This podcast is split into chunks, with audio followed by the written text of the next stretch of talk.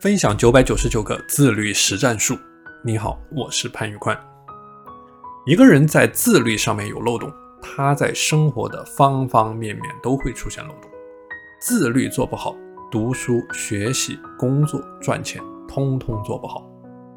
延迟满足不过关，勤奋不过关，执行力不过关，您很难做好自律。因为您控制不好自己的延迟满足，所以您总是沉迷在即时享乐当中，比如每天玩游戏，比如每天刷短视频，比如每天暴饮暴食。所谓的延迟满足，说的就是为了长远的更大的利益，放弃或者说推迟眼前的即时享乐。比如你在周末去图书馆读书，读到一半，想起昨天晚上追的剧还没有刷完。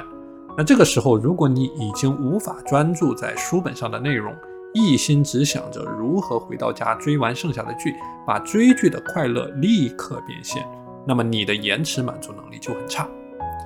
比如你很饿的时候，是立刻去买炸鸡可乐去满足即时的食欲，还是说选择延迟满足去清淡饮食保持健康？延迟满足的对立面是及时的。满足感，大部分人生痛苦都是因为太在乎及时满足感，一点的付出如果没有回报，就会觉得非常的痛苦。延迟满足能力不足的人，钻研能力也很差，因为得不到及时满足的多巴胺的反馈，在一个点不愿意去深挖，不愿意去聚焦，所以在任何领域都没有建树，所以一事无成。而一旦掌握了延迟满足的能力，就能够持续的开始做正事，持续的干工作，不再被眼前的鸡零狗碎的享乐所干扰。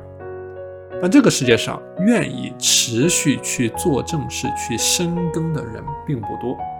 很多人喜欢混日子，不愿意集中精力去做事，因为延迟满足能力不够，永远屈服于眼前的享乐。那么要提升延迟满足的能力呢？这里给你分享四个锦囊。第一个锦囊叫做去利用时间管理九宫格，持续对目标进行梳理。什么是对你最重要的目标？工作、健康、家庭、生意、人际关系究竟是什么？第二个锦囊叫做你的长远的目标是什么？为了达成这样的目标，拆解到每天的任务是什么？比如你的体重要达到六十公斤，那你每天的目标是什么？你的饮食锻炼究竟应该如何去管理？第三个方面叫做确定每天优先要做的三件事。面对及时享乐，当你产生动摇的时候，你首先看一看这三件事是否做完。第四个方面叫做定期奖励自己。既然说是长远的目标，那么时间的刻度就会拉得很长，有可能拉长到几年、十年，甚至是十几年。要能够坚持下去，那你必须要给到自己正向的反馈，时刻激励自己。为了做好自律呢，我也在刻意训练我的延迟满足能力。比如，我之所以坚持了这么多年的早睡早起，就是因为第二天有很多事情要做。如果选择及时的享乐去刷手机熬夜，那第二天一定会是一场连锁反应的灾难。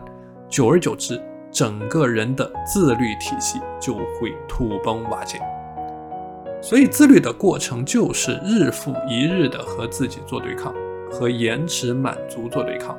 工作是修行，自律也是在修行。看似享受的生活方式都是慢性自杀。只有早睡早起，锻炼身体，把可以利用的时间都利用起来，读书、写字、工作、赚钱。锻炼，才能够最终实现个人的自律成长。好的，今天的内容就和你分享到这里，我是潘宇宽，我们下期节目再见。